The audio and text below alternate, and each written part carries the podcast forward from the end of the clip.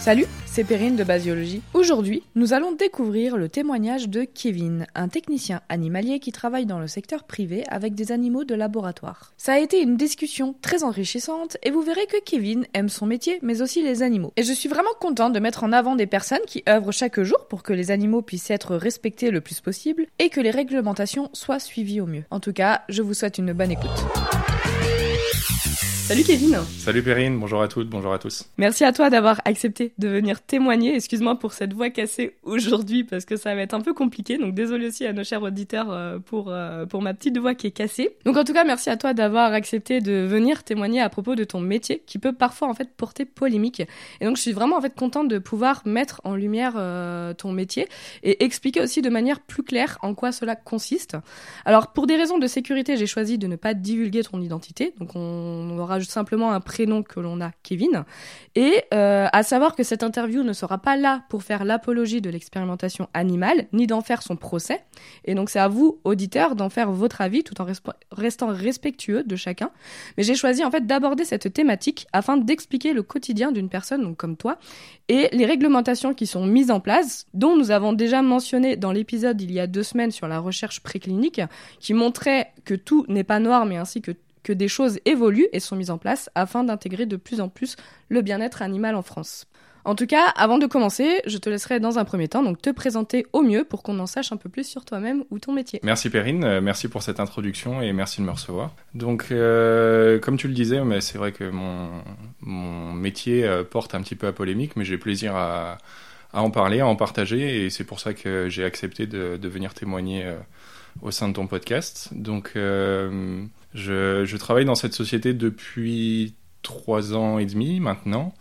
Et je suis arrivé dans ce milieu, donc j'ai fait des études scientifiques et je suis arrivé dans ce milieu un petit peu sur le tard parce que ma scolarité euh, a été euh, un petit peu chaotique et au final c'est ma sortie euh, ma sortie d'études suite à une première année de master qui m'a orienté vers, vers ce secteur et qui fait que maintenant je, je m'épanouis dans ce domaine. Ok. Et du coup, quel est ton métier Est-ce qu'on l'a pas encore mentionné Alors, donc, je suis technicien animalier dans un laboratoire de recherche en pharmacologie. D'accord. Et, euh, et, donc, quel est le... donc là, tu parlais des études qui ont été chaotiques. Quel a été, dans un premier temps, le diplôme qu'il a fallu pour ce poste? Alors, euh, d'abord, moi, j'ai fait un j'ai fait un lycée scientifique avec un bac scientifique, et ensuite, je me suis orienté en licence de biologie. Mhm.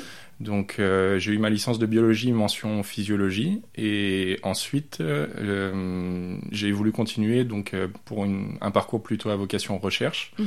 Euh, j'ai enchaîné sur un master de physiologie et en fait là j'ai fait deux premières années et avec les, modalités, les modalités pardon, de validation, euh, j'ai pas réussi à obtenir tous mes crédits pour valider toutes mes matières. Et donc euh, j'ai décidé, euh, puisque je n'arrivais pas à réussir mm. à, valider toutes ces matières, euh, de tenter ma chance dans le milieu professionnel et de réussir. C'est une bonne chose, bon moyen de rebondir aussi, au lieu de forcer, si tu vois que ça ça, ça, passe pas, bon t'as rebondi, et donc c'est là que t'as trouvé après un poste donc de technicien animalier? Oui, en fait j'ai fait une candidature spontanée, je, je connaissais un petit peu ce secteur parce que des amis travaillaient en tant qu'étudiants, ils faisaient des jobs étudiants et et ce secteur permet de, mhm. de, recruter par cet intermédiaire. Donc j'avais déjà eu vent de, de ce qui était euh, ce qui était ce métier. Et donc euh, en sortie sortie d'études, euh, je me suis dit bah pourquoi pas tenter. Donc je me suis renseigné et j'ai fait une candidature spontanée. J'ai été reçu à un entretien. mon profil les a plu et comme c'est un secteur, je pense qu'on aura l'occasion d'en parler, qui est très axé sur la formation et, mhm. et le, les chances offertes aux employés. Euh, ils, m'ont recruté et donc mm. euh, depuis, euh, j'exerce ce métier. Voilà. Bon, bah, très bien. Et, et, donc là, tu parlais des formations, c'est-à-dire qu'ils vous forment après sur le tas ou il faut quand même un diplôme pour y arriver? Ou par exemple, une personne en sortie de lycée pourrait postuler et ensuite aller former par l'entreprise? Alors, euh, sortie de lycée, je pense que c'est un peu tôt. Euh, je sais qu'ils misent beaucoup sur l'alternance. Il y a beaucoup mhm. de personnes qui, qui rentrent euh, avec un statut d'alternant et qui avancent comme ça dans la société, qui valident un diplôme, qui continuent et éventuellement reviennent plusieurs années après parce que le mhm. secteur leur a plu. Ils ont juste obtenu les diplômes nécessaires à travailler dans ce secteur. Mais au minimum, ils demandent sans trop de problèmes avec une licence. après, c'est vrai que c'est un secteur qui est de plus en plus demandeur d'employés.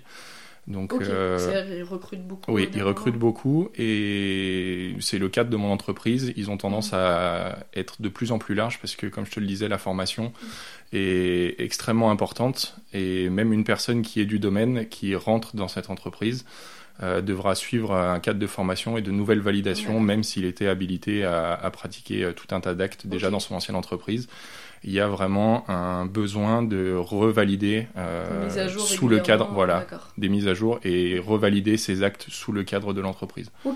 Donc, euh, si on part de, rien, on est mm. tout à fait capable de réussir puisque la formation est offerte mm. par l'entreprise. D'accord, ok, c'est bon à savoir. Et, donc toi, au sein de, cette entreprise-là, en fait, quelles sont tes missions au quotidien En quoi consiste technicien animalier? Alors donc nous, euh, on travaille en animalerie, donc à, 100% avec des animaux. Euh, sur notre temps de travail, on va avoir la réalisation de procédures en lien avec euh, des, plans d'études et des expériences qui sont demandées par des clients. Donc nous, dans notre société, on est uniquement dans le cadre de, de contrats. On est prestataire mhm. de services et on offre nos services à des sociétés qui nous contactent et qui veulent réaliser leur protocole chez nous. Et donc, euh, il y a tout ce qui est euh, soins des animaux, donc euh, mm. leur donner de la nourriture, entretenir leur, leur milieu de vie, la réalisation des procédures, l'entretien des locaux, tout ce qui est, il y a une, une, partie également administrative de, de suivi d'études, mm. voilà pour tout ce qui est gestion des données brutes qui sont générées et qui sont ensuite traitées et transmises en, en résultats aux clients. D'accord. Ah oui, donc c'est assez polyvalent. T'es pas euh, tout le temps avec les animaux. Non, non, non. C'est la majorité du temps, je dirais, euh, c'est du 80-20 à peu près. Ok. Et, euh, et, donc là, tu parlais des animaux. Je pense que c'est euh, ce qui peut aussi intéresser et euh, éveiller la curiosité des gens. Qu'est-ce que tu fais? Enfin, concrètement, en quoi ça consiste d'être avec les animaux? Est-ce que ça consiste juste les surveiller, nettoyer leur cage, ou est-ce que tu as des actes à faire avec eux? Comment ça se passe? Alors en fait, quand un client arrive auprès de notre société pour réaliser son protocole, donc nous, on est dans le cadre préclinique. Mhm. Donc euh, c'est le client qui a un produit, il sait qu'il est efficace euh, pour euh, telle maladie, tel symptôme, etc. Mhm. nous, on va pas tester l'efficacité du produit, on va tester sa toxicologie, donc pour définir une, une dose, une dose d'administration et potentiellement définir surtout les doses à partir duquel on a un danger pour mhm. pour l'organisme. Donc avant que ce soit d'abord testé sur l'humain, on a ce qu'on appelle la partie préclinique mhm. qui consiste à faire de l'expérimentation animale. Euh, donc toutes ces procédures sont réalisées en accord avec le, client qui définit son mhm. protocole en adéquation aussi avec les directeurs d'études qui sont dans notre entreprise, qui mhm. sont là pour euh, conseiller le client sur euh, la manière de procéder, ce qu'on est capable de faire dans notre entreprise, ce qu'on ne peut pas faire et ce qu'on peut adapter à ses souhaits. Et donc finalement, euh, ensuite, une fois que le plan d'études a été rédigé, euh, on a un début d'étude, fin d'étude mhm. et euh, des, des, points qui sont définis au fur et à mesure du, du protocole avec des pesées régulières par exemple des animaux, une distribution de nourriture quotidienne, les consommations de nourriture qui sont relevées tous les jours pour savoir s'il y a un effet ou pas. Voilà, on a des actes qui sont réalisés suivant le, le type d'administration aussi qu'on va mhm. réaliser sur, sur ces animaux. Et donc au quotidien, c'est ça qui est intéressant. Euh, on se retrouve à avoir des, toujours des plannings qui sont différents, spécifiques d'études, et donc on est en perpétuel changement tout au long de la journée, tout au long de notre semaine.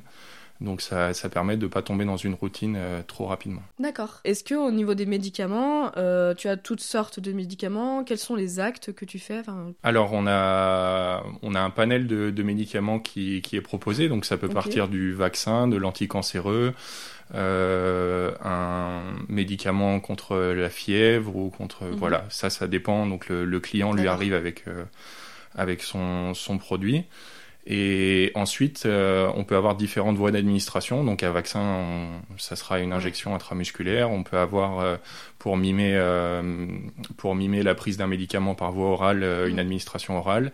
On peut avoir des, des administrations sous-cutanées. Donc voilà. L'idée c'est de mimer ce la voie d'administration qu'on va reproduire chez l'homme. D'accord, pour se rapprocher au maximum. Exactement, euh, exactement. Dans l'idée de mimer le plus exactement possible euh, ce qu'on va reproduire chez l'homme hmm. ensuite. D'accord. Et est-ce que du coup, derrière, alors je te pose la question parce que du coup, il y a deux semaines, euh, j'ai reçu une directrice d'études qui, elle, justement, était là pour contrôler si tout se passait bien en même temps au niveau de ces protocoles-là.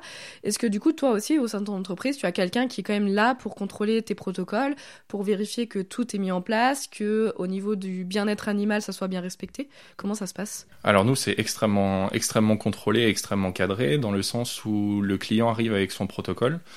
Euh, il se peut que ce soit un client régulier, il a ses habitudes et il sait très bien comment on fonctionne, ou alors c'est un client complètement nouveau, et dans ces cas-là, il va être mis en relation avec un directeur mmh. d'études. Euh, ce directeur d'études va revoir le protocole du client, va définir également le protocole euh, standard qu'on est capable d'appliquer pour cette procédure au sein de l'entreprise. Et ensuite, une fois que les deux parties sont d'accord sur un plan d'études commun, ce plan mhm. d'études est diffusé et il arrive ensuite en animalerie auprès d'une personne qui va euh, organiser nos plannings, dire bah, à tel jour on va aller faire tel acte parce que c'est défini comme ça au plan d'études. Par mhm. exemple, on, on, va administrer tous les jours aux animaux ou alors on va administrer une fois par semaine ou juste une fois pendant toute la durée de l'étude. Mhm. Ça dépend le, le, type de produit qu'on va utiliser et ses caractéristiques. Et donc il y a sans arrêt un contrôle. Il y a également euh, des audits qui sont réalisés par de l'assurance qualité mhm. qui permet le bon respect de nos procédures et de garantir qu'un protocole réalisé par un client et par nos soins est réalisé avec la même exigence pour un autre client et assurer également une, reproductibilité de notre euh, protocole à travers le monde également. D'accord. Donc voilà, c'est juste si les personnes sont intéressées un peu plus en détail, on en a beaucoup parlé la semaine dernière euh, avec euh, Elia à propos de, de l'assurance qualité.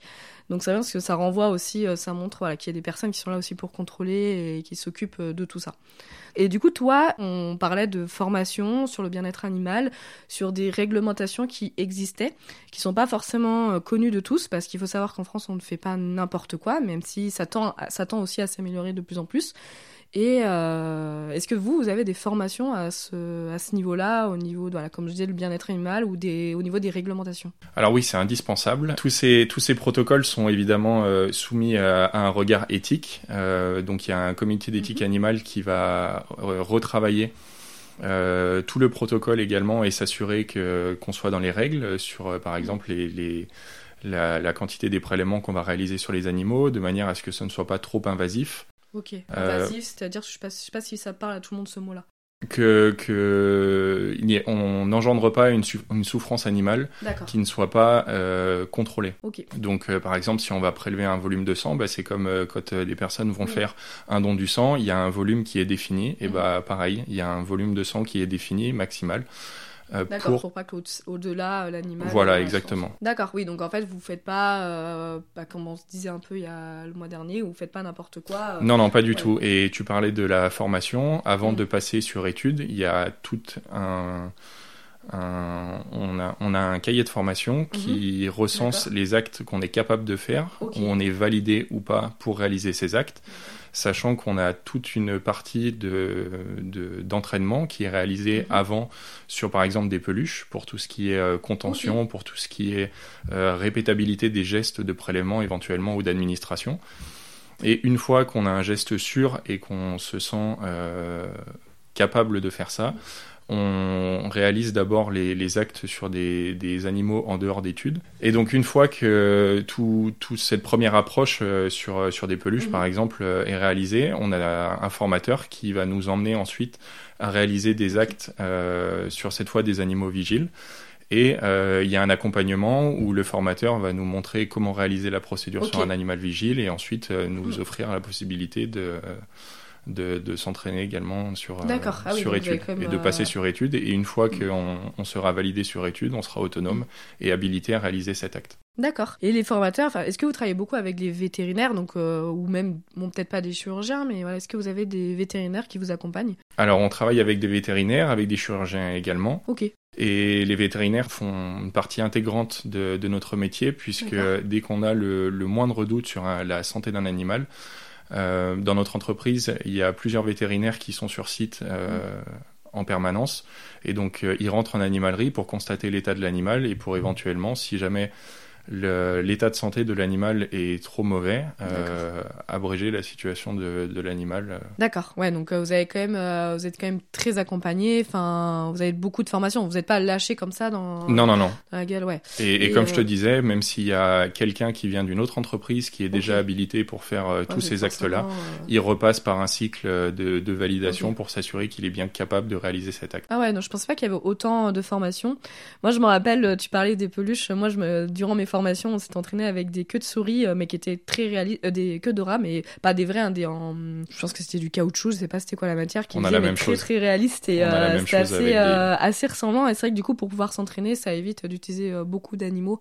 Et, c'est vrai que du coup, pour, de ce côté-là, les, les technologies évoluent et ça permet du coup de pouvoir pratiquer sur des modèles assez réalistes sans utiliser des vrais modèles vivants. Donc ça, je trouve ça bien parce que c'est vrai que ça, ça tend à évoluer en tout cas. Et, et toujours dans le, le cadre du raffinement des procédures et de s'assurer euh, d'être le, le, plus formé au moment où on arrive à réaliser nos mm. actes sur des, des animaux vigiles. Euh, il y a beaucoup le, la réalité virtuelle qui est euh, développée. Et donc, euh, on vient sur des personnes qui sont expertes dans leur domaine, leur mettre une caméra en première personne. Donc, la personne va réaliser les actes et ensuite, avec un casque de réalité virtuelle, on va avoir nos supports de formation qui vont être projetés, par exemple, sur notre gauche et sur notre champ de vision. On va avoir comme si on était à la place de, de ce formateur. On va voir ses bras. On a l'impression vraiment d'être à sa ah, place. Et donc, le, le, formateur va ensuite dérouler toute sa procédure. On mhm. aura le support avec le déroulé de la procédure papier qui sera euh, euh, sur notre gauche. Si jamais on regarde le support, la vidéo par exemple se met en pause.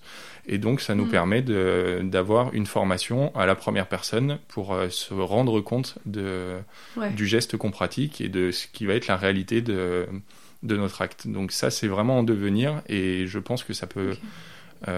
avoir un essor considérable sur la qualité mm. euh, euh, et, l'amélioration de la formation dans notre domaine. Ouais, c'est super intéressant. Ça. Bah, en médecine aussi, je crois qu'ils commencent à de plus en plus à utiliser pour les, les actes chirurgicaux. Donc c'est hyper intéressant de savoir qu'aussi c'est développé dans votre, dans votre milieu. Et euh, tu parlais justement de raffinement. Alors, euh, on en a déjà discuté justement au podcast avec euh, la personne qui était directrice d'études de la règle des 3 R, voire même des 4 R. Est-ce que toi, tu peux aussi nous en dire un peu plus pour déjà les personnes qui n'ont pas forcément écouté ce podcast-là ou histoire de faire une piqûre de rappel? Oui, tout à fait. La règle des 3 R, c'est le remplacement, le raffinement et la réduction. Ça permet de diminuer l'impact que l'on peut causer sur ces animaux. Donc on va s'assurer par exemple que pour euh, un animal, on tire le maximum d'informations une fois que, que, la procédure est, est, engagée. Mhm. Euh, si jamais on peut se passer de l'expérimentation animale pour obtenir des résultats, euh, eh ben on le fera. On va également réduire euh, le nombre d'animaux, par exemple, qui sont engagés. Mhm. À savoir que quand une étude débute sur un, nouveau médicament, on va pas engager un nombre d'animaux qui, un nombre d'animaux pardon qui sera conséquent. On va toujours être euh, sur un nombre extrêmement réduit pour euh, d'abord avoir nos premiers résultats et ensuite, euh, au même titre que de, des essais cliniques, on va avoir un petit pool de personnes qui va recevoir les, les, premiers, les premiers traitements et ensuite on avance petit à petit pour arriver à une mise sur le marché. Euh, D'accord, ok. Et toi, du coup, au quotidien, qu'est-ce que tu fais pour euh, les appliquer? Est-ce que les règles de 3R, elles sont suffisamment appliquées ou il y a encore des choses à améliorer? Alors, en ce sens, oui, c'est vrai que, voilà, on parlait du, cadre de la toxicologie, donc il, ne faut pas, il faut pas nier euh, le l'aspect souffrance animale. On peut être confronté à une, une mm. souffrance animale dans notre quotidien. Euh, et dans ces cas-là, c'est être capable de réagir euh, mm. le plus rapidement possible pour prendre une décision, soit pour euh, offrir un soin à cet animal si c'est possible, ou alors euh, offrir un, une, liberté à cet animal en le, en le sacrifiant et en évitant qu'il ait trop de, trop de souffrance. Donc c'est pour ça qu'on travaille dans le cadre en permanence avec des vétérinaires qui vont poser ce diagnostic, qui mm-hmm. parlent également euh, beaucoup avec les clients qui sont extrêmement soucieux du bien-être animal.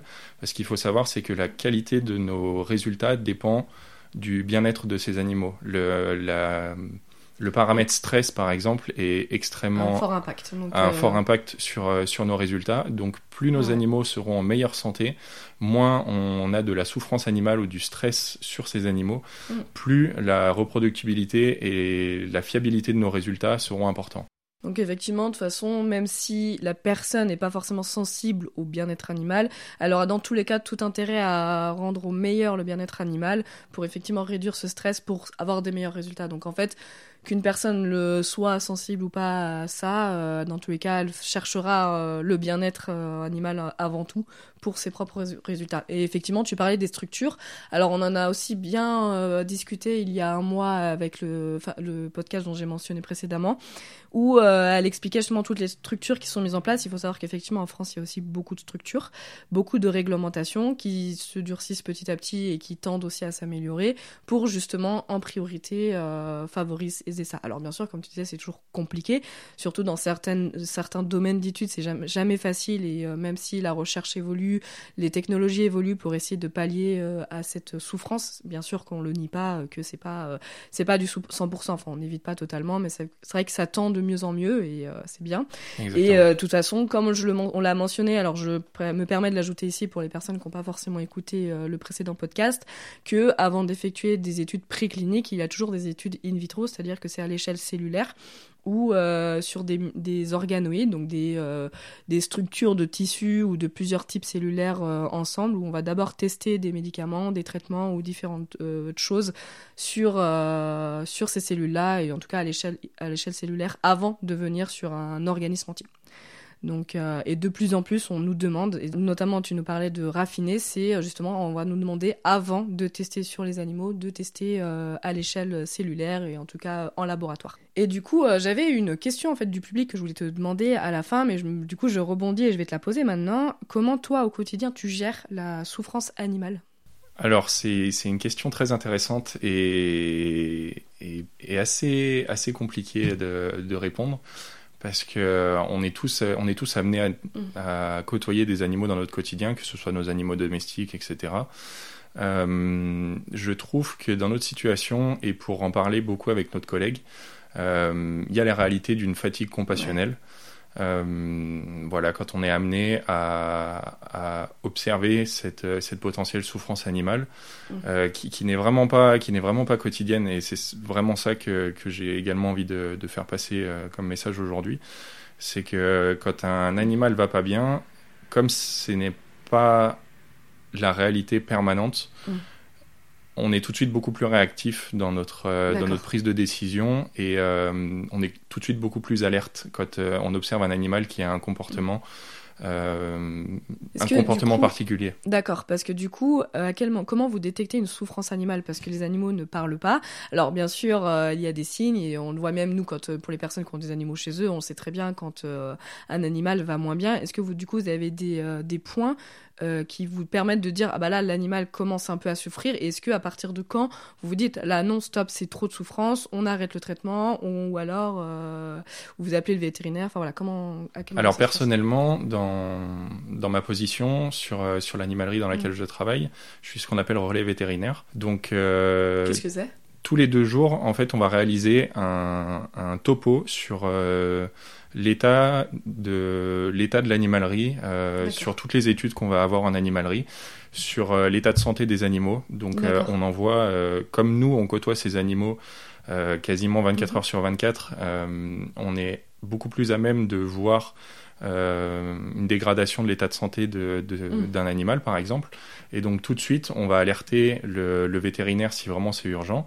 Ou ensuite, sinon, euh, si par exemple on observe euh, une baisse de consommation de nourriture sur un animal, on Mhm. va commencer à suivre ça en se disant, bah, est-ce que euh, c'est c'est juste épisodique? Ou alors est-ce qu'on est en train d'observer vraiment un changement d'état de santé sur cet animal? Et donc on fait un point sur ces vétérinaires euh, de manière détaillée tous les deux jours Mhm. sur euh, l'état de santé de tous nos animaux euh, présents en animalerie. Et ça permet donc d'avoir un suivi le plus étroit possible de, de l'état de santé Mm. de, de, de tous nos animaux. Et tu disais de regarder l'état de l'animalerie. Est-ce que vous regardez vraiment que les animaux ou aussi, par exemple, l'état des cages, l'état des structures Euh, Comment c'est au niveau d'une animalerie? Est-ce qu'il y a une ventilation? Est-ce que, parce que j'imagine bien que euh, beaucoup d'animaux dans une même structure, euh, il faut quand même un, mi- un minimum d'hygiène. Bien sûr. Alors dans notre euh, métier, il y a différents types d'animalerie. Il y a des animaleries type Mm. conventionnel, c'est-à-dire qu'on n'a pas de statut sanitaire qui est imposé. Donc euh, on- peut on peut avoir euh, tout- toutes les bactéries, tous les pathogènes, tous les, les virus possibles dans euh, Au sein de l'environnement ou en études Non, non, au sein, au sein de l'environnement, par exemple, on va pas avoir une, euh, une ventilation qui va être euh, filtrée. Euh, du coup, je vais préciser. En fait, il faut, c'est, va, ça va pas être, on va laisser les pathogènes circuler. Ça va être en fait un air ambiant classique, comme si on était euh, Voilà, dans l'air euh, dehors. C'est-à-dire que c'est voilà une structure où on aura un air ambiant et en fait, vous n'allez pas filtrer l'air extérieur pour stériliser le milieu. Donc ça, c'est le la structure conventionnelle. L'animalerie conventionnelle. Et ensuite, il existe des animaleries protégées où là, euh, tous les, les animaux que l'on va faire rentrer dans l'animalerie sont Mm. exempts de, de, de tels pathogènes, de telles bactéries. Ils ont un statut sanitaire qui est, qui est défini, contrôlé à leur arrivée et qu'on Mhm. doit garantir au sein de notre animalerie. Et donc dans ces zones, euh, zones euh, dites protégées, l'air est renouvelé euh, dix fois par heure. Mhm. Euh, on a également un entretien des cages, euh, mais ça que ce soit en quotidien ou en conventionnel, qui est, qui est quotidien, Mhm. euh, où on va donc nettoyer le- les sols, remettre de la litière. nettoyer nettoyer les, les mangeoires voilà tout tout le tout le, le- cadre de travail est, euh, est contrôlé et renouvelé régulièrement pour euh, pour s'assurer qu'il y ait le- la qualité la meilleure Mhm. euh, que ce soit pour le, le bien-être de l'animal mais aussi pour la qualité de nos résultats D'accord. Et, euh, et toi, au quotidien, tu travailles avec plusieurs espèces animales ou euh, tu es euh, affilié à une seule espèce? Alors moi j'ai commencé sur une seule espèce et maintenant j'en fais je travaille sur deux espèces D'accord. donc j'ai d'abord commencé sur le lapin et maintenant je travaille également sur le rat D'accord. Tu fais lapin et rat. Oui. Toi, au niveau de tes deux espèces, tu as dû repasser une nouvelle formation pour au niveau- d'être au niveau du rat, parce que je présume que les actes ne sont pas exactement les mêmes. Alors oui, tout à fait. Même si l'administration euh, utilisée, par exemple, euh, en intramusculaire est, est identique, la procédure pour réaliser sur un lapin qui fait euh, 5 kilos ou un rat qui fait 200 grammes, la manière de tenir l'animal ou d'administrer n'est pas pareille. Donc pareil, quand euh, j'ai été amené à passer sur cette euh, nouvelle espèce, Mm. je suis reparti de zéro, même si j'avais euh, plusieurs années d'expérience sur, euh, sur euh, le lapin. J'ai été amené à repartir de zéro sur cette nouvelle espèce où, avec un Mm. formateur, j'ai repratiqué et j'ai dû euh, me faire valider sur tous les actes maintenant que je réalise sur cette nouvelle espèce. Est-ce que toi, du coup, plus tard, tu pourrais être amené à faire des formations une fois que tu seras un peu plus spécialisé dans ton domaine? Alors oui, au sein de notre animalerie, on a des formateurs qui ont commencé comme, euh, comme tout le monde. Euh, ensuite, ils ont pris de l'expérience, euh, ils ont été formés par des personnes qui ont quitté l'entreprise Mhm. Et, euh, et leur qualité euh, pédagogique ou, euh, ou de, de technicien les a amenés à, à devenir formateurs à leur tour. Mhm. Donc euh, oui, c'est quelque chose qui, qui m'intéresse beaucoup et que je trouve très ça intéressant. Et, et après, il faut savoir que la, la formation n'est pas exclusive.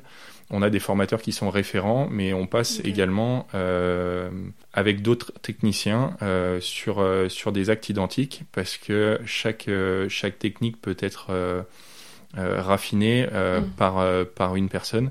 Et ça permet également de remettre à jour éventuellement nos procédures si on se rend compte qu'une technique peut être améliorée euh, de telle ou telle manière.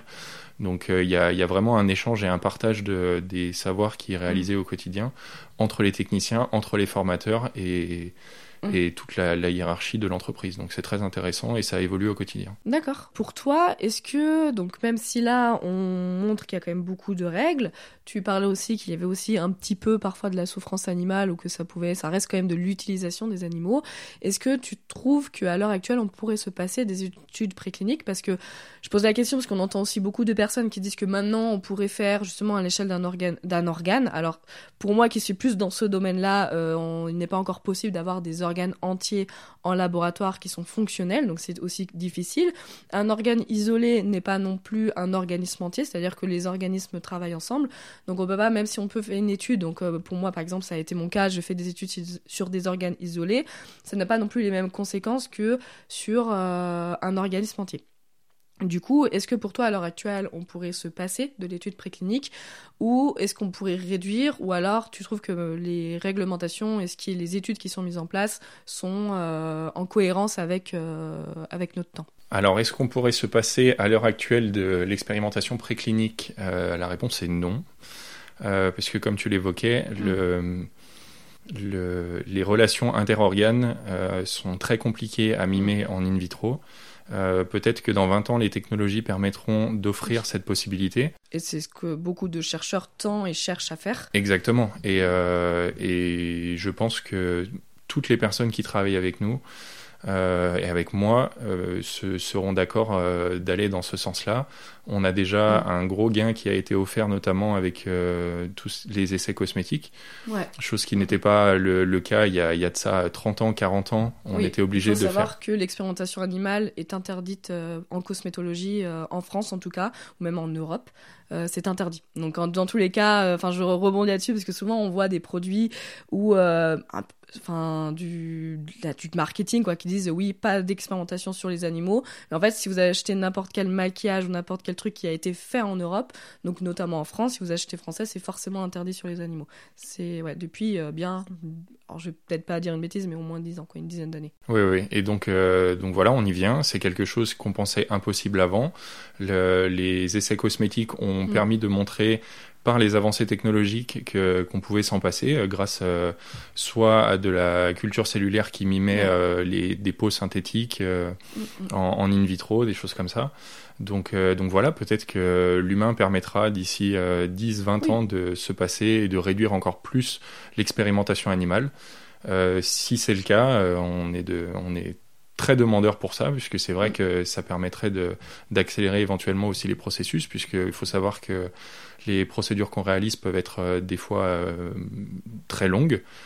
Donc mm. euh, si, on, si on peut offrir cette possibilité dans un futur proche, euh, c'est mm. quelque chose qui pourrait être extrêmement intéressant et heureusement qu'il y a des gens qui travaillent là-dessus.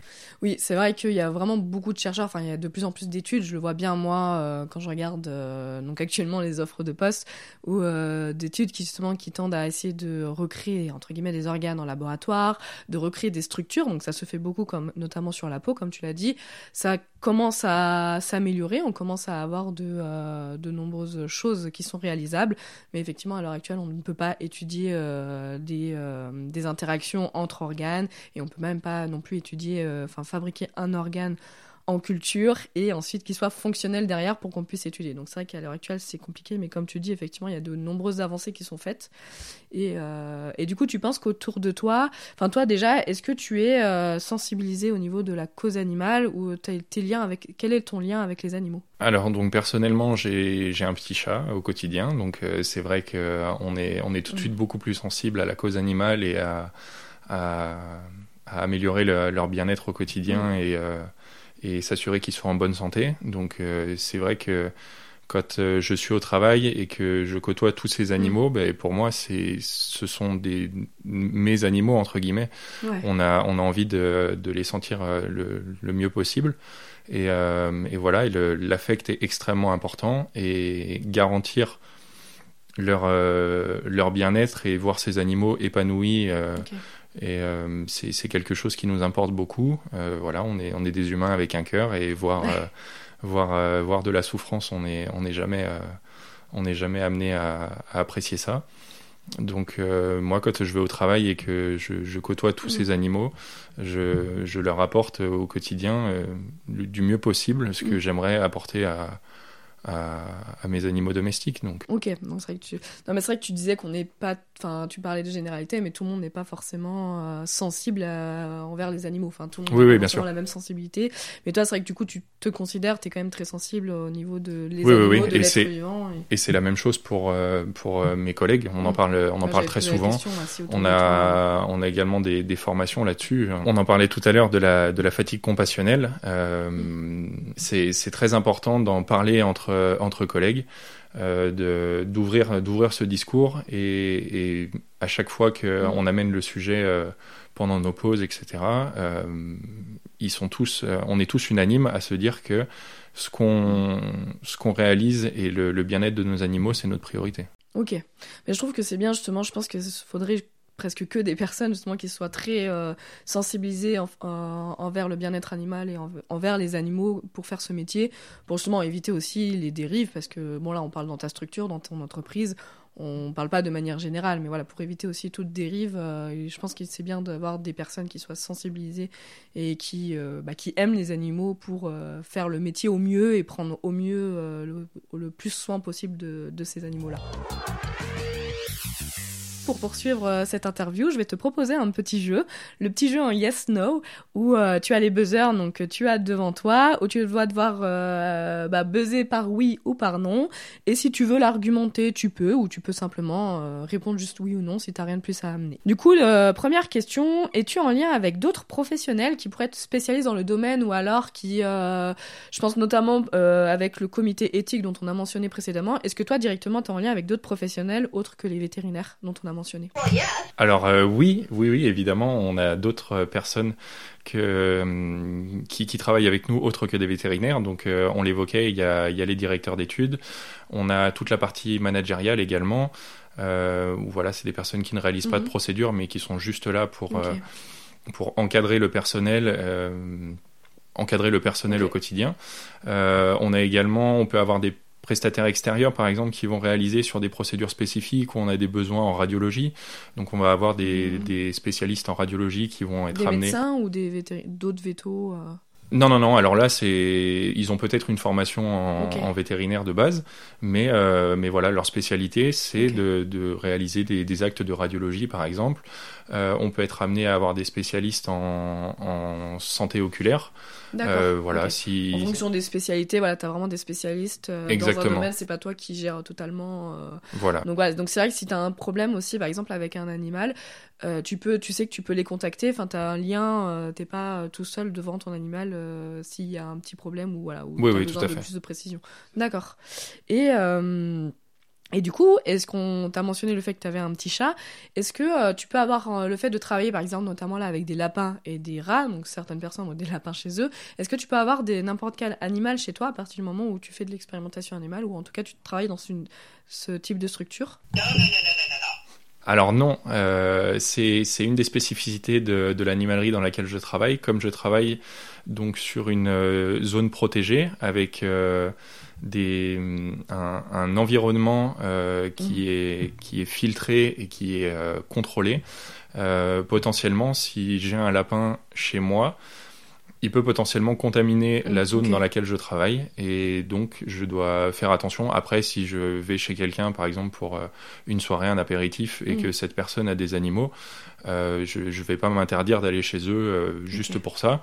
Euh, mais voilà, il faudra que je tu me... fasses attention, que tu voilà, que ouais. ouais. que que je le touche pas spécialement, ou alors au minimum euh, me, me, laver les mains, me doucher, etc. Ouais, pour éviter de contaminer la zone mmh. avec euh, des pathogènes qu'on ne veut pas retrouver dans notre environnement. Ok. Et euh, est-ce que c'est les animaux que vous avez au laboratoire ont des prénoms? Alors oui, ça c'est vrai que c'est quelque chose que euh, on retrouve très facilement et, et c'est super plaisant ouais. parce que bah, on a toujours euh, on a toujours des petites mascottes euh, dans dans des études, voilà des, des, animaux qui ont un, un petit caractère qui, qui, sort du lot et donc on va s'attacher, on va avoir tendance à, à, leur donner des petits prénoms et à se le passer de technicien en technicien en okay. disant ah bah tiens t'as vu il y a un tel euh, il est trop drôle il fait ça non il y a, il y a vraiment de, de, de, manière extrêmement naturelle vous les, nommez, vous les nommez j'avais ouais, été ouais. étonnée parce que c'est vrai qu'on entend aussi souvent où les gens pensent que voilà, les animaux en laboratoire, ce sont que des numéros, et puis euh, voilà, ils passent, et puis on... non, en fait, vous les considérez vraiment comme des êtres vivants, et vous essayez au maximum, en tout cas, de les considérer comme des êtres vivants. Et j'avais été étonnée de parler avec une autre personne qui faisait le même métier que toi, et qui en fait justement euh, bah, avait nommé tous les animaux sur lesquels elle travaillait, et euh, elles avaient des, prénoms, et puis tu voyais qu'elle était vraiment touchée par ces animaux-là, et qu'elle elle tenait à eux. Et enfin voilà, donc c'est vrai que je me demandais si c'était le cas partout, ou en tout cas c'était le cas pour toi aussi. Non, non, c'est le cas, c'est le cas partout et je pense que c'est la, la, dimension humaine qui veut ça et je, je, pense que peu importe dans quel laboratoire tu vas, à partir du moment où la personne fait de l'expérimentation animale, on est obligé d'avoir cet affect et ce, ce besoin de, de, donner du lien avec, euh, avec ces animaux vivants que, que l'on a devant nous en permanence. Et, et c'est vraiment vraiment très sympathique et ça permet un petit peu de, de décharger de, de cet environnement qui peut parfois humain, de toute façon, exactement qui, est, qui est important à garder je pense. C'est un indispensable dans notre métier. Euh, est-ce que du coup les animaux qui ne sont pas forcément mis à mort euh, peuvent être réhabilités? Alors oui, ça arrive, mais dans certaines conditions. D'accord. Euh, sur une étude classique, à partir du moment où on commence un protocole, euh, quand le protocole sera terminé et que tout, toutes nos expériences euh, seront, seront terminées, Mhm. euh, les animaux seront mis à mort euh, puisqu'il faut être capable d'autopsier ces animaux et de s'assurer de, de, de voir tous les organes, de les prélever entre un animal euh, Mhm. contrôle et un animal ayant reçu le produit. Donc euh, un animal ay- ayant été en étude sera Ouais. sacrifié. Pour être entre guillemets utilisé derrière. Comme tu le dis effectivement euh, enfin c'est vrai que je me permets de le préciser on peut imaginer que euh, ouais, puis c'est bon il a été utilisé non on le tue et puis ce qui sert à rien.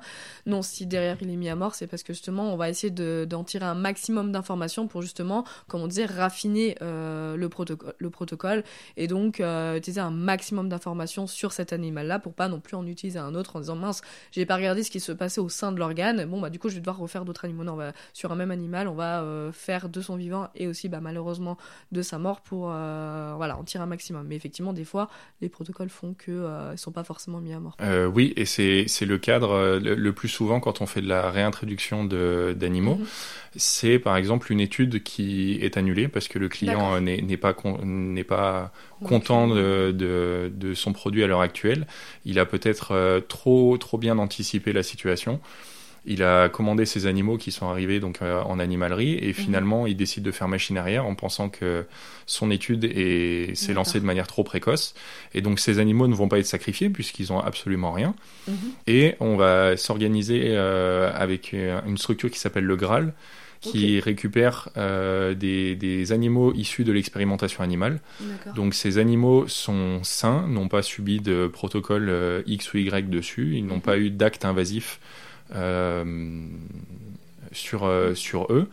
Et euh, donc ça peut arriver que ces animaux, si jamais euh, ils sont arrivés en animalerie et qui n'ont pas été utilisés, puissent être réintroduits par le Graal euh, auprès des SPA pour ensuite être adoptés et avoir une vie euh, heureuse chez un euh, particulier. lambda, là, qui, se, enfin, qui, se, qui serait intéressé, est-ce qu'on pourrait nous-mêmes directement ad- adopter un de ces animaux? Il faut forcément passer par la SPA. Alors donc nous en tant qu'entreprise, c'est pas nous qui allons réaliser ces, ces réhabilitations.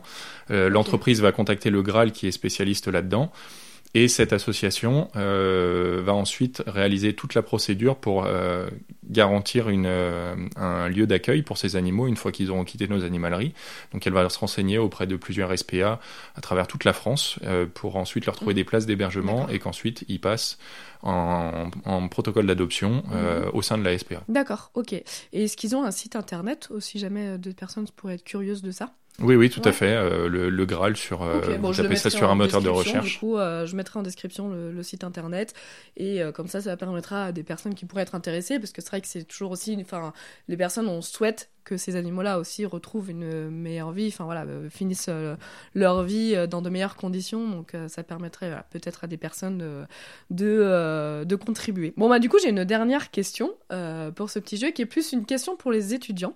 Alors on n'en a pas parlé parce que c'était pas le sujet aujourd'hui, mais tu as mentionné en début de podcast que tu avais donc malheureusement pas validé le master que tu souhaitais et que tu du coup tu avais dû rebondir. Enfin en tout cas tu avais dû trouver un travail derrière et donc abandonner euh, tes euh, objectifs que, que tu avais.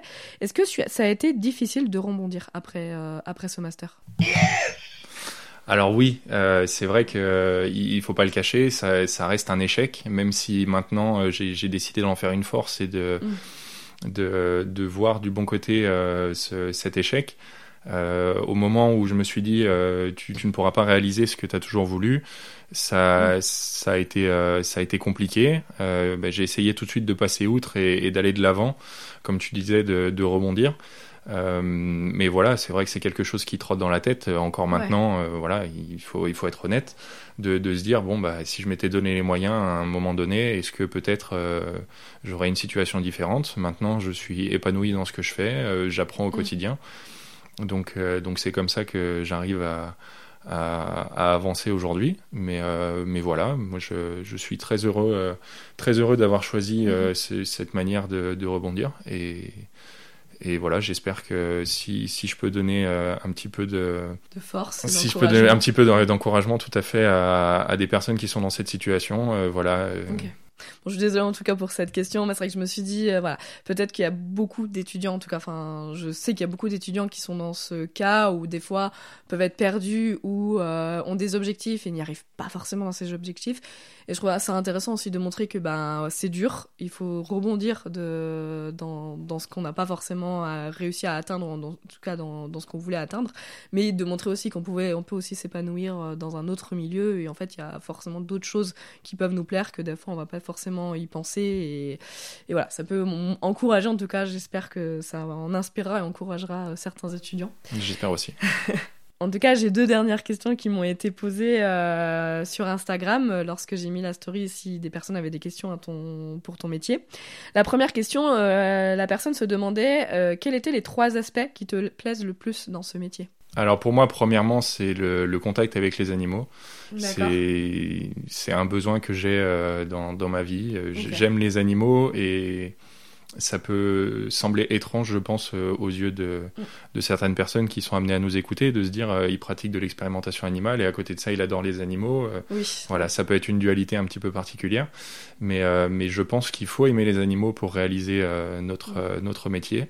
J'ai plaisir à les côtoyer au quotidien et mm, à, les voir tous les jours. Ensuite, euh, il y, a, y, a, le côté euh, formation qui est, qui est extrêmement enrichissant puisque euh, on n'est jamais à l'arrêt, on est toujours en, en soif d'apprendre, de, d'améliorer notre, notre capacité à travailler. Euh, donc ça c'est le deuxième point. Et enfin, je dirais travailler dans, dans la science. C'est, quelque chose que j'adore, qui m'anime. Et, et, au quotidien, c'est, c'est quelque chose que je veux retrouver. j'aime j'aime ça, j'aime me poser des questions et donc j'ai beaucoup de plaisir à échanger avec, euh, avec des scientifiques dans le cadre de mon métier et d'avancer au quotidien dans cette, dans cette atmosphère. Parce que du coup, tu as quand même l'occasion de euh, discuter avec d'autres, euh, enfin des scientifiques, des chercheurs ou ouais? Bien sûr, dans, dans, notre laboratoire, on a une multitude de, de scientifiques qui ont fait des thèses, des masters. et donc, donc ces personnes sont plus dans l'interprétation des résultats après que nous, nous les ayons générés. Et, euh, et, donc, euh, quand on les côtoie, euh, on, a plaisir à échanger sur, sur des résultats, sur des mhm. interprétations, ou alors sur un, un devenir de, de protocole qui est passé plusieurs années, ou alors même on a des retours des fois de, de médicaments qui sont arrivés sur le marché, mhm. et donc on a les, nos, nos, sociétés extérieures qui viennent présenter leurs résultats et dire bah regardez, vous ne faites pas ça pour rien. Euh, puisque euh, tout ce que vous avez réalisé il y a ça un an, deux ans, et ben c'est désormais sur le marché et ça permet de soigner des gens réellement. Et là, on a vraiment une dimension euh, humaine et, et, concrète qui, mm. qui, est exceptionnelle quand on sait que tout ce qu'on réalise au quotidien permet de sauver des vies.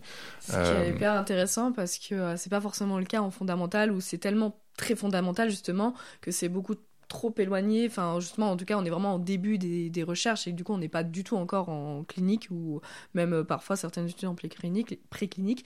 Et on n'a pas forcément justement cette perspective-là de se dire, ouais, ça y est, euh, dans 2-3 ans, euh, c'est c'est concret ce que je fais. Non, parfois, ça met 20, 30 ans avant que ça devienne vraiment concret et c'est hyper intéressant de, dire que au finalement, tu l'as pas fait pour rien et ça a été, ouais, ça a été pour quelque chose, quoi.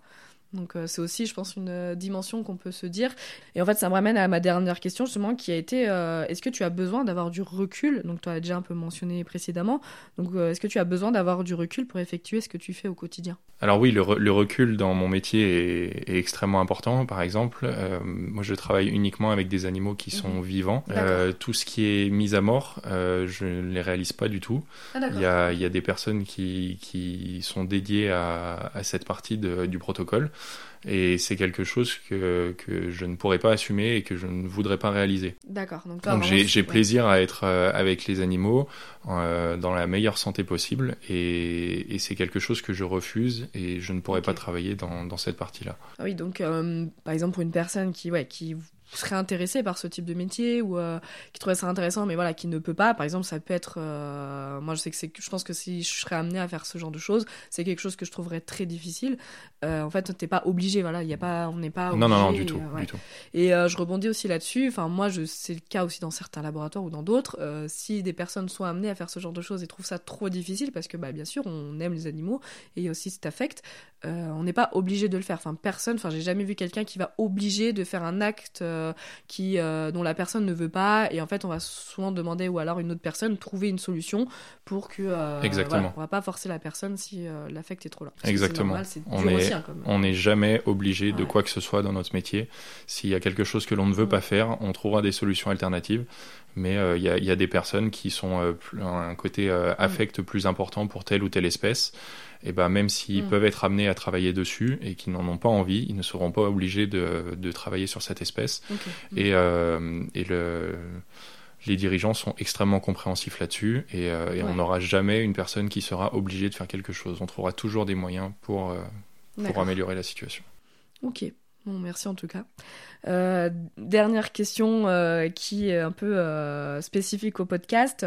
Est-ce que tu aurais un scientifique à recommander ou alors une thématique que tu souhaiterais que j'aborde? Alors oui, très bonne question et ça me rappelle un livre que j'ai lu et que j'ai adoré dévorer qui s'appelle Patient Zéro de Luc Perrineau. C'est un livre qui amène la science entre guillemets par le bas. Euh, dans le sens où c'est hum, les malades qui sont mis en avant et non les médecins qui ont mis euh, en lumière. En évidence un phénomène ou euh, quelque chose. Exactement. D'accord. Et donc c'est très très bien écrit, très rapide, sous forme de nouvelles, où on a mhm. un patient pour une, une maladie, un médecin, une découverte scientifique. Et ça se lit extrêmement bien, c'est passionnant, et on voyage à travers les sciences, à travers les siècles, et c'est génial. Ah bah, je le mettrai en description du coup. C'est vrai que. Je pense que moi du coup je vais euh, jeter un œil. J'en avais déjà entendu parler et peut-être que ça peut intéresser euh, beaucoup de personnes. En tout cas, merci beaucoup Kevin d'avoir participé à ce podcast et d'avoir euh, parlé de ton métier au sujet de l'expérimentation animale qui n'est jamais facile et qui, je peux comprendre, est un sujet assez sensible, qui est à juste titre bien évidemment. Donc je te remercie à toi et j'espère que c'était que ça t'a plu. C'était très intéressant. Merci merci beaucoup à toi de, de m'avoir reçu et et voilà, j'espère que de par, euh, mon interview, mon discours, euh, j'ai pu permettre euh, à des personnes de, mieux comprendre mon métier, que, j'ai plaisir à, à, faire découvrir aux gens.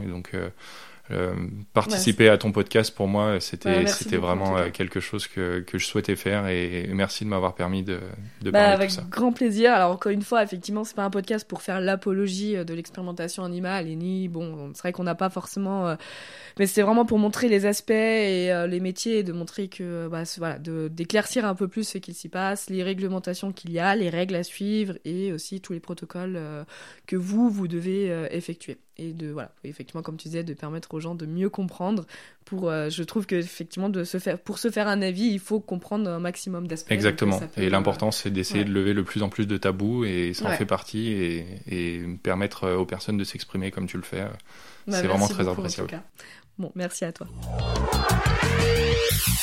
Merci à toi d'avoir écouté jusque-là. J'espère que cela t'a permis de mieux comprendre l'expérimentation animale en laboratoire. Et pour rappel, ce dont nous avons parlé mentionne ce qu'il se passe dans son entreprise et les réglementations françaises. Et nous ne disons pas qu'il s'agit forcément d'une généralité et qu'il n'existe aucune dérive dans d'autres structures. Dans tous les cas, on se retrouve dans 15 jours pour un nouvel épisode. Et pour me retrouver sur les réseaux, abonne-toi à Basiologie sur Instagram ou sur LinkedIn à Perrine Burderon. En te souhaitant une bonne journée.